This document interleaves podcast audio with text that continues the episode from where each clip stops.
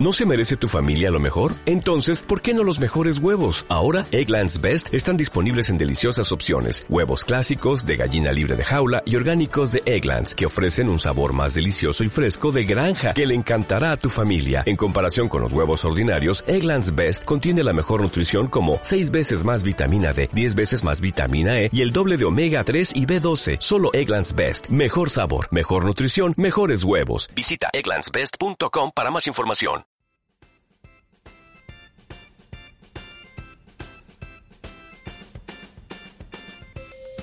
Bienvenidos sean al podcast de Voces Emprendedoras, un podcast donde tratamos temas de emprendimiento para San Luis Potosí, México y en general todo el mundo. El podcast puede usar palabras altisonantes por lo que les recomendamos discreción.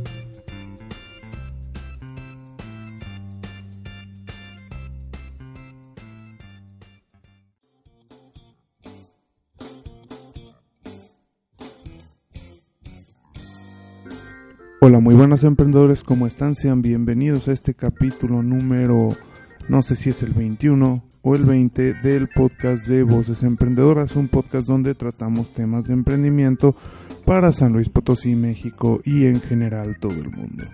Eh, en esta ocasión les traemos una entrevista realizada a una persona que, que pues muy amablemente se ofreció a aceptar la entrevista y bueno, pues estoy hablando de una persona que acaba de recibir una, bueno, la certificación por parte de INADEM como metodología aceptada para el emprendimiento.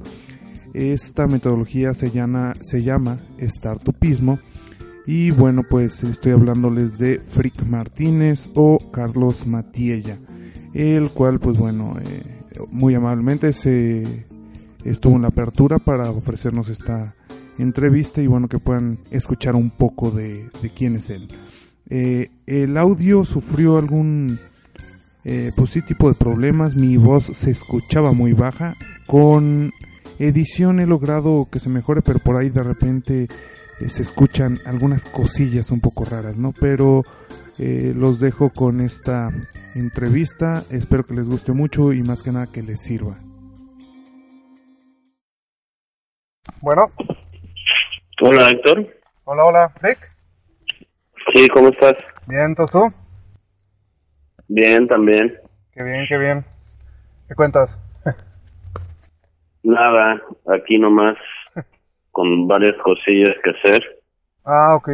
Este, pero, ¿qué, nos las echamos rápido? Sí, pues es más que nada, pues, entrevistarte. Bueno, pues sí, si puedes platicarnos un poquito de, de quién eres, eh, y un poquito de tus proyectos y cómo ha sido pues tu, tu vida, digamos que empresarial, ¿no? Ok. Este, ¿si has, podido ver algo de, lo que he hecho y etcétera? Sí, pues mira, yo empecé... Porque eso igual... Mira, yo tengo que empezaste, digamos que tu primera empresa fue Pabaco. Ajá. ¿Sí es correcto? Bueno, no fue, no fue empresa propiamente, pero pero sí, o sea, si, si ves mi currículum, eso, eso me lo puedes ahorrar porque, porque ahí está clarísimo y tú puedes escribirlo de la forma en la que consideres, pero si quieres un resumen, es realmente la primera empresa en forma fue orgánica y fue la que me hizo fue la que me hizo tener 35 empleados y ser el, el estudio de animación más reconocido del país. Y luego también Después de eso, este, otra sobresaliente es Frick Martínez, que no hace dinero, pero tiene mucha atracción y ha, generado más de 6.000 empleos. Sí, ahí lo que se me, hizo muy, se me hizo muy interesante de Frick Martínez es pues que tú estás apoyando ¿no? a todos los creativos y pues sí, a todas las empresas que necesitan creativos. Efectivamente. Eh, pues, y son 36 mil personas que se están consiguiendo chamba entre ellos gracias a la fanpage de Facebook. Y luego también, después de eso me salí de orgánica cuando Frick Martínez me, me llenaba mucho eh, emocionalmente, me gustó más eso de ayudar a la banda. Y luego en el 2013 hice un documental que se llama Yo Peyote. Después de eso escribí mi segundo libro que se llama Buenondismo y luego este fundé Freak Animation para ayudar a los emprende a los emprendedores a que tengan videos en animación y expliquen lo que hacen de una forma ágil y entretenida a buen precio. Y después escribí el libro de startupismo cuando me di cuenta que en el ecosistema emprendedor nadie tenía ni idea de cómo empezar y no es que yo supiera mucho, pero aún con lo poco que sé es suficiente como para transmitirles esas ideas a los a los jovencitos y no tan jovencitos para que puedan agarrar la onda de no la caguen tanto como yo le he cagado y así. Y ahora estoy en Portland y me asocié con una empresa que es americana, que es una, ajá, es una app que se llama Clica, que ayuda a los latinos para que no gasten tanto varo por recargar su teléfono. ¿Y, próximamente voy a crear otra empresa que se llama Freak Web. Freak Web. Que ya después, ya después daré noticias de eso. Ah, ok, perfecto. Y bueno, de tus otros proyectos, eh, pues no sé si puedes platicarnos algo de más o menos los proyectos que tuviste en 2007, porque aquí tengo muchos, lo que son, Molécula, Changuis, luego hiciste algunas agencias, Pava World, eh, las tortas del Chavo, por ahí vi el video en, de la Sock of Nights. Ajá. Todas esas fueron cuando mis socios de orgánica yo no. El rato ya iba a estar medio gacho vivir de, de la animación y que es muy pesado. Dijimos bueno al rato de qué vamos a vivir. Hay que empezar a incursionar en los eh, negocios que veamos que pudieran después darnos una lana. Así que empezamos a invertir en negocios y asociarnos con gente para ver en, qué, en dónde le pegábamos. Pero era fracaso tras fracaso, obviamente, porque pues no estábamos bien enfocados. Y también pues estábamos dando, echando semillas para ver qué pegaba, tampoco es, no nos gastamos mucho dinero en ninguno de ellos y por eso son tantos, porque en esos, ese par de años estuvimos aprendiendo mucho de negocios y ninguno de los tres realmente venimos de un mundo de finanzas ni de liderazgo de empresas y tal, sino nos fuimos haciendo de a poquitos, así que ese fue como nuestros años en donde más aprendimos cagándola con tantas ideas tan diversas. Sí, como muchos emprendedores aprendemos, ¿no? Regándola. La huevo. Te iba a preguntar algo, no sé si puedas responder. ¿Por qué Frick Martínez? Ah, porque cuando cuando yo, este, o sea, la historia de Frick Martínez en sí fue que cuando los chavos me pedían chamba para entrar a Orgánicas, yo los ponía en un grupo de Facebook porque ya no cabían, no queríamos tener tantos empleados, entonces ese grupo de Facebook fue creciendo y los que me pedían chamba y los iba poniendo, entonces cuando yo este, necesitaba alguna persona iba a buscarlos a ese grupo, pero era un grupo que se llamaba Orgánica. Y entonces después empezó a crecer y yo este tenía un perfil que se llamaba Frick Martínez que lo usaba para hacer como experimentos sociales en Facebook y todo. Cuando salió Facebook y todo eso me, me fascinó porque siempre me ha gustado Internet y me hizo chido y entonces puse un seudónimo y puse Frick porque el mail se llamaba Facebook Frick y puse Martínez porque porque me apellido Matiella, pero nadie, este, nadie, nadie puede pronunciar bien mi apellido, así que cuando pido una pizza digo Martínez en lugar de Matiella. Okay. Y entonces, cuando hice el perfil, me pidió un nombre, dije, ah, pues es el Facebook Freak, pues está Freak y Martínez. Entonces, cuando empezó a crecer el grupo de orgánica de los chicos que estaban interesados en chambear ahí, dije, no, pues mis competencias no van a querer anunciarse aquí porque van a creer que es mío o no sé qué de orgánica, porque orgánica era muy conocido. Ah, entonces dije, yo creo que se lo voy a pasar a, a mi perfil ese raro que tengo por ahorita. Y se lo pasé a Frick Martínez y entonces empezó a crecer de pronto muy rápido. Y pues ya tanto así que estuvo un momento en donde le pregunté a todos, oigan, como que este nombre está raro, ¿no? Si quieren, le ponemos a este otro nombre, pero creo que ya era demasiado tarde y, y además era mi perfil personal de Facebook o uno de mis dos perfiles y, y era anónimo, entonces nadie sabía quién era Frick Martínez durante los primeros tres o cuatro años y eso es algo también que estuvo muy curioso porque todo el mundo estaba ahí y había un perfil pero nadie sabía quién era y la foto de perfil era una caricatura que hice en secundaria. Ah, ok, mira qué interesante. Este, y bueno, pues ya de, de ahí se creó la marca, ¿no? Automáticamente.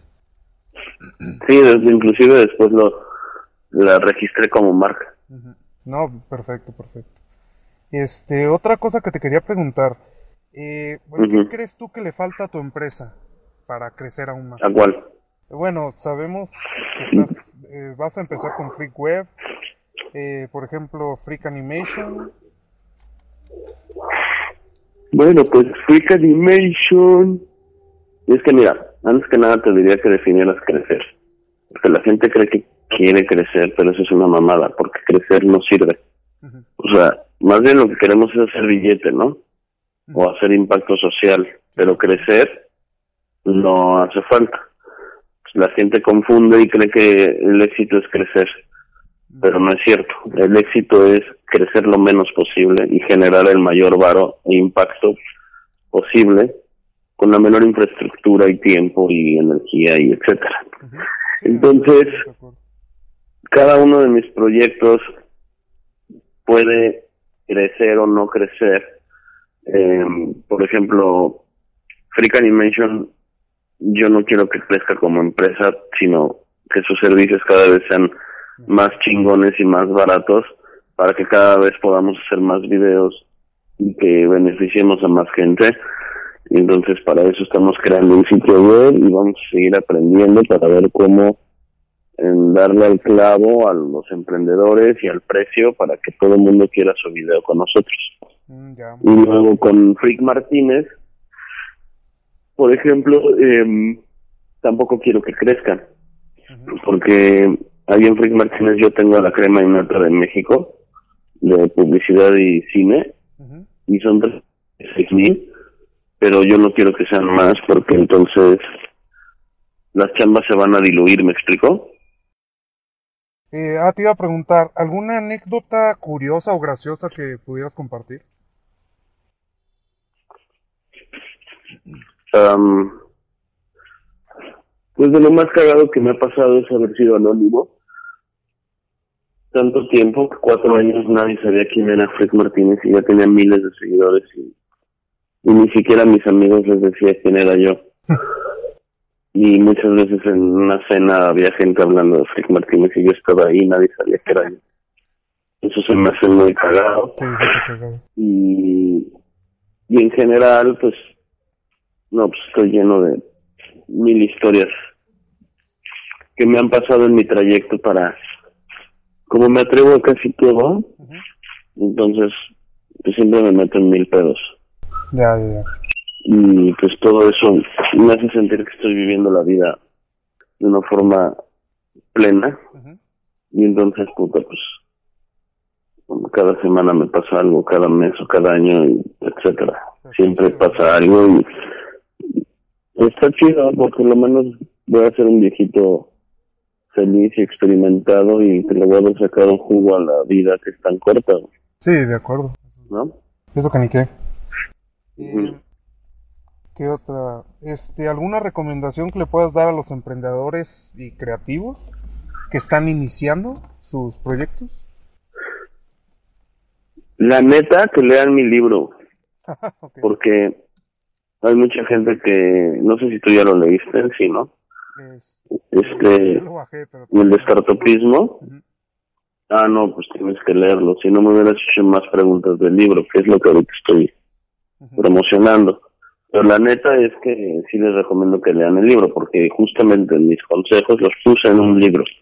Y es ilustrado es muy fácil de ver lo ves en 20 20 minutos o 30 Ujú. y con eso es suficiente para que más o menos sepas por dónde es la onda. Y que no la cagues tanto, ¿ves? Ah, ok. Perfecto. Ese sería mi, mi consejo, la neta, porque pues, ahí es donde puse todo mi show. Muy bien, muy bien.